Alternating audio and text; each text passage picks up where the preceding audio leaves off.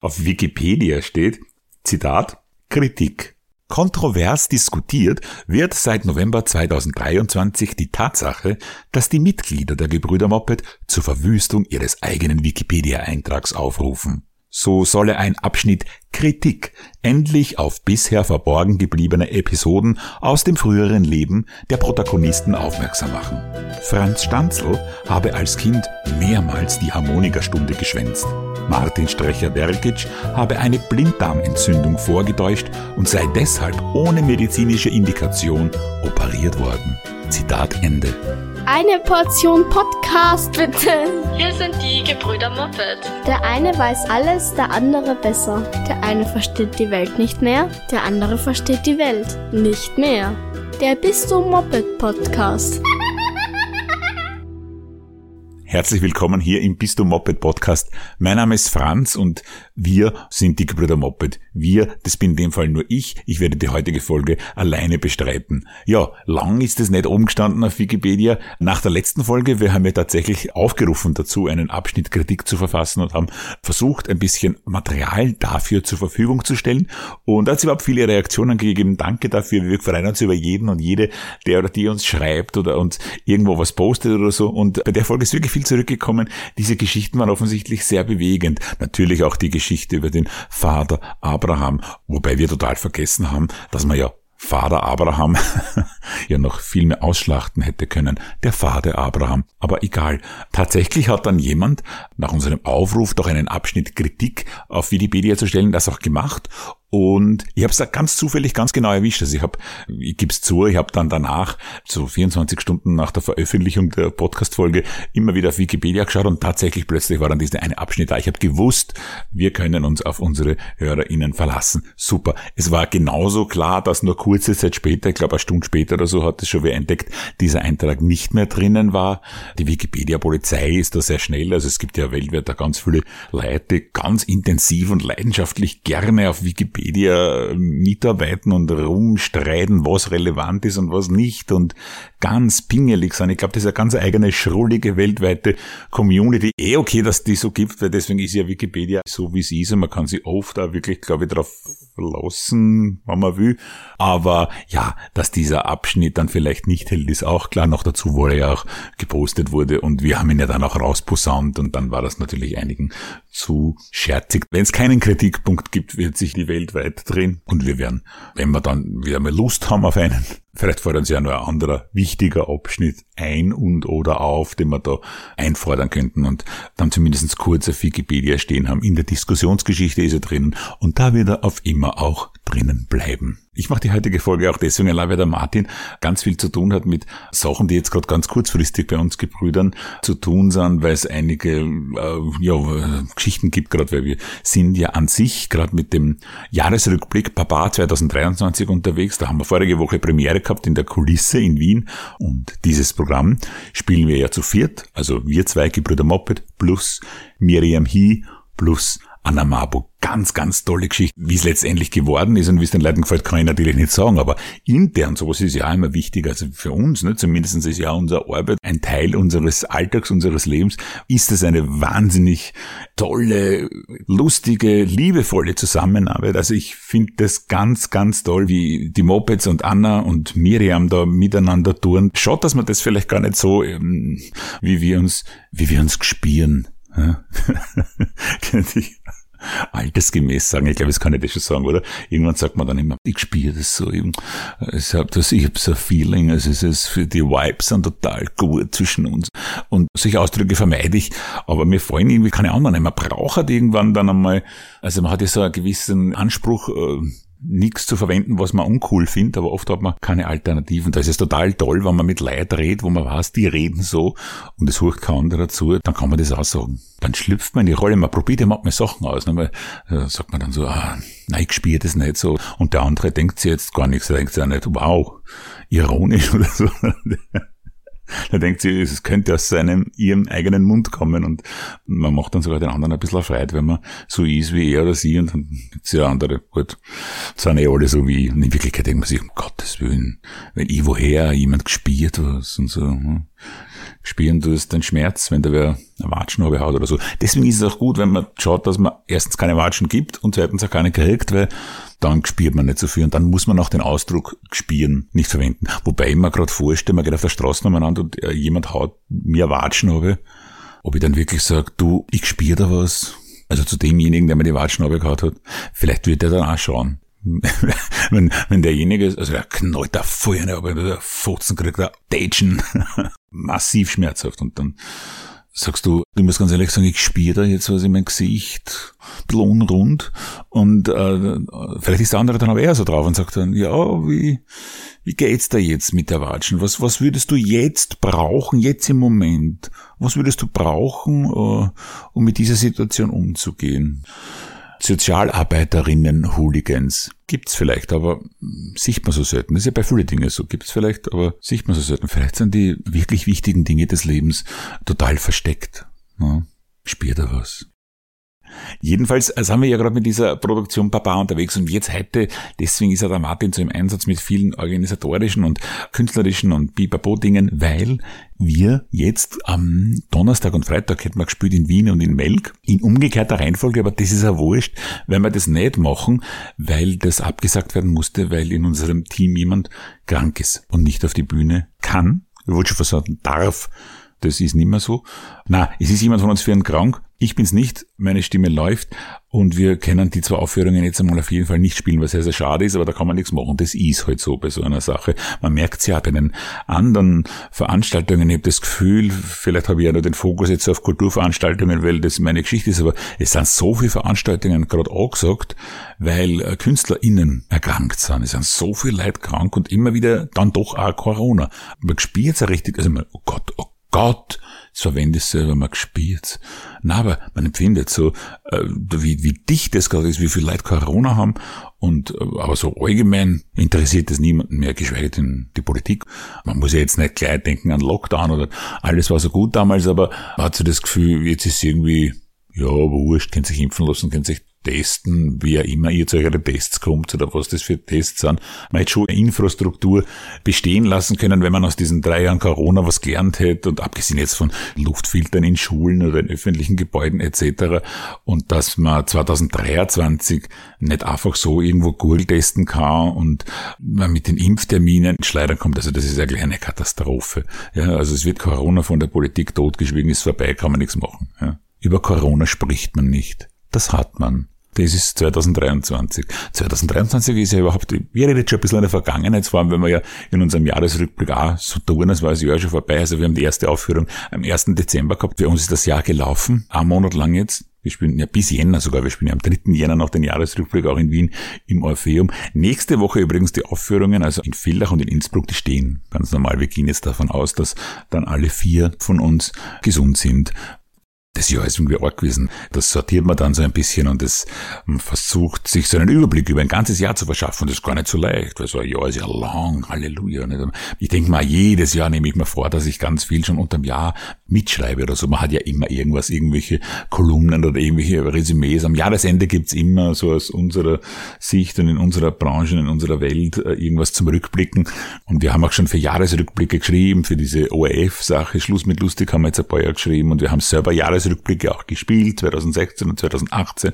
Und auch für die ganzen Fernsehsachen ist es oft dann so wichtig, dass man am Jahresende ein bisschen das Jahr zusammenfasst. Und mir immer vorgenommen, ich schreibe das ganze Jahr mit. Nicht? Und immer gibt's dann diese eine Datei, ganz brav, ganz dicht im, im Jänner. Da schreibt man sich jeden Scheiß auf, also wirklich äh, Ereignisse, wo man jetzt googeln muss, dass man überhaupt weiß, was das ist. Da merkt man dann auch wirklich, wie lang das her ist immer. Und diese Datei, also im Februar gibt's dann noch so ein, zwei Einträge und dann an dazwischen im Sommer, weil es dann einmal eingefallen ist, dass die Datei Partei gibt und dann muss man sich sehr viel auf sein Gefühl, auf sein Gespür oh, verlassen, was in dem Jahr war. Man kann es ja gar nicht eh so rausfiltern, dass das wirklich äh, relevant ist. Also wir machen ja da keine Chronologie und, und das geht's ja überhaupt nicht, sondern einfach so, was uns so auffällt, was uns einfällt. Das sind oft wirklich meistens dann Dinge eher in der zweiten Jahreshälfte. Aber der erste Überblick war einmal arg. Wir haben gesagt, hey, was 2023 ist ja irgendwie wie ein alter Film alles, was man da so mitkriegt, haben wir doch irgendwann schon mal gehabt. Ich meine, überlegt's einmal, 2023, der Bumuckel kommt ins Kino.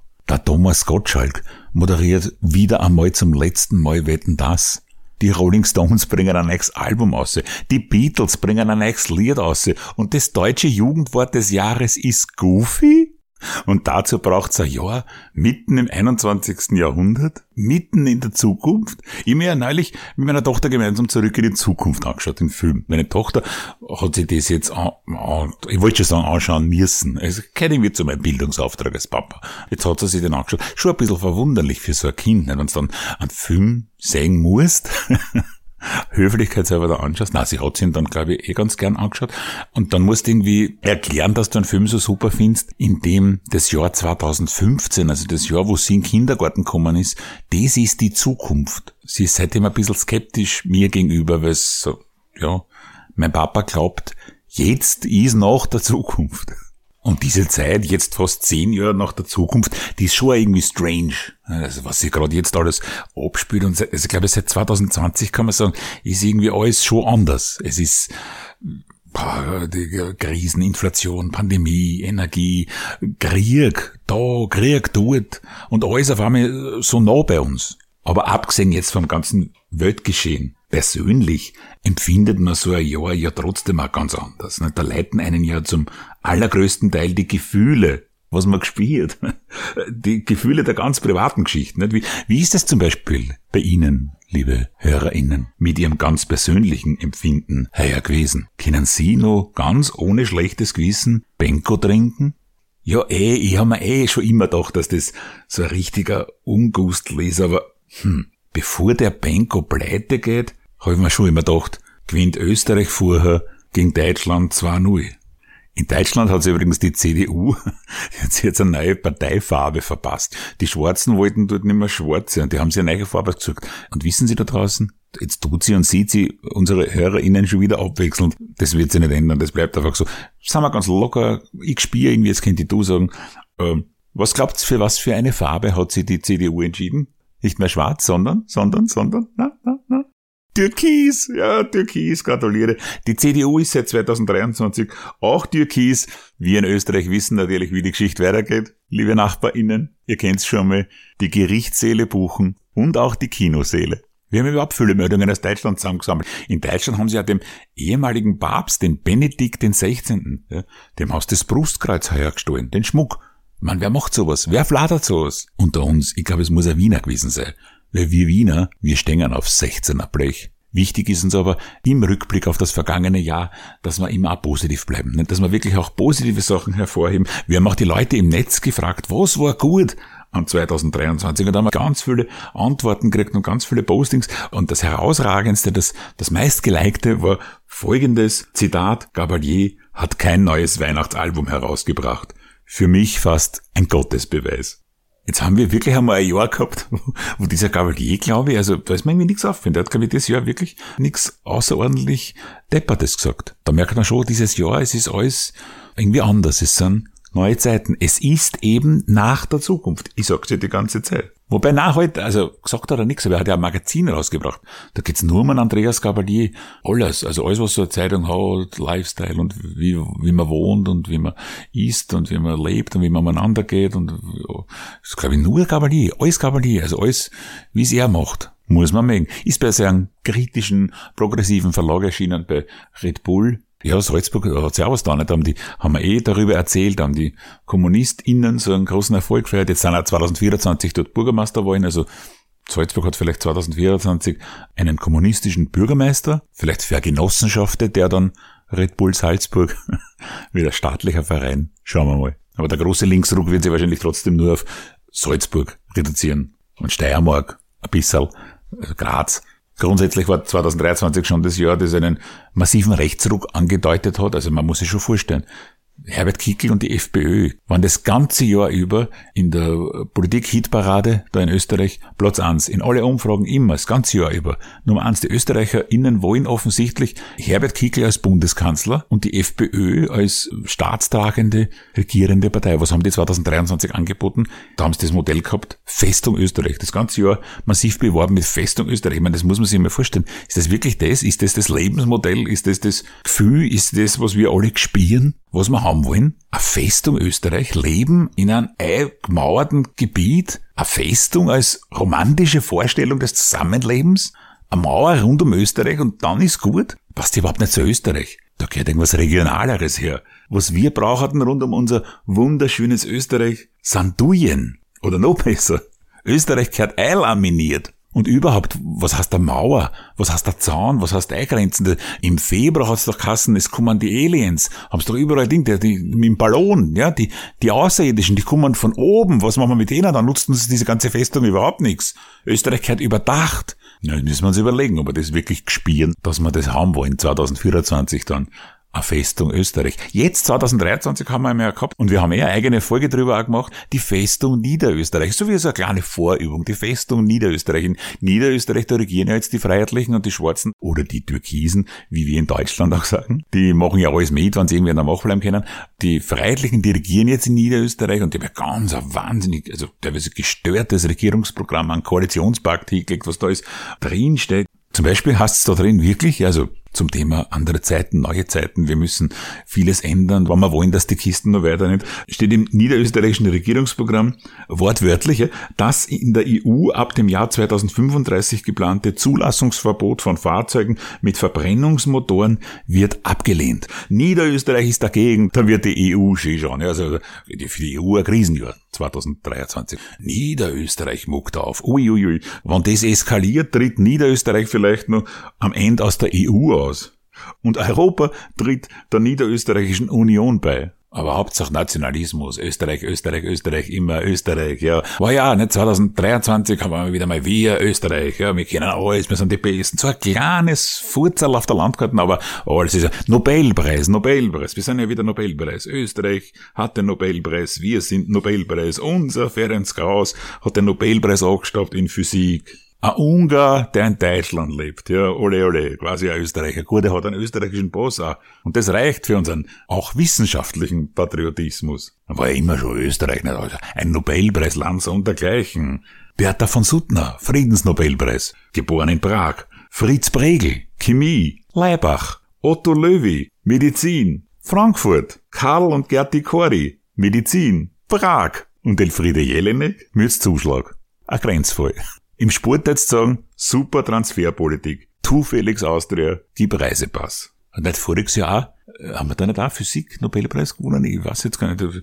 War ja gewonnen. Sagt man da überhaupt gewonnen? Wir? Ich bin ja auch schon so infiziert von diesem wissenschaftlichen Patriotismus. Oh ja, Ah, Quantenphysik. Da war dann dauernd in den Nachrichten, haben sie da geredet über Quantenphysik. Quantenphysik. Alle haben eine Zeit lang so da, dass man es dann doch verstehe, was Quantenphysik ist. Wir haben ja schon mal einen Nobelpreisträger gehabt, der sich mit Quantenphysik beschäftigt hat, den Erwin Schrödinger. Schrödingers Katze. Muss da mit zusammenkriegen. Weltweit berühmter Cat-Content, ganz ohne Internet noch. Das kennen halt nur wir, ne? wir in Österreich. Der Schrödinger hat halt beweisen wollen, dass die Umlegung der Quantenphysik auf die makroskopische Welt ein Paradoxon bewirkt. Eine Katze kann nicht gleichzeitig tot und lebendig sein. Das geht einfach nicht. Das weiß man so auch. Nicht? Irgendwas kann nicht zwei unterschiedliche Dinge gleichzeitig sein. Jetzt abgesehen von der Zeitung Österreich, die kann das schon. Die ist gleichzeitig gratis und käuflich. Ein großes Problem in unserem kleinen Österreich global betrachtet natürlich komplett irrelevant. Und natürlich sind es ganz oft Sachen, die wir da im Podcast reden, die wir beim Jahresrückblick reden, die wir generell reden, die wir alle reden, die natürlich in Wirklichkeit total provinziell und kleinkariert und ganz auf unseren Mini-Kosmos beschränkt sind. Es hat immer irgendwas sowas Provinzielles. Aber natürlich auch, wenn wir auf ein Jahr zurückblicken, müssen wir reden über die ganzen Fails der ÖVP, über die FPÖ ja so und so, über die Grünen, weiß ich gar nicht, kann man, kann man momentan über die Grünen einen Witz machen? Es fühlt sich fast ein bisschen an wie Störung der Totenruhe. Und die Neos, ist auch schwierig. Die sind nicht so provinziell. Und da blockt man sie in Österreich, dann drüber vielleicht einen Witz zu machen. Ist schwierig. Gut anzogen sind's die Neos. Aber sonst.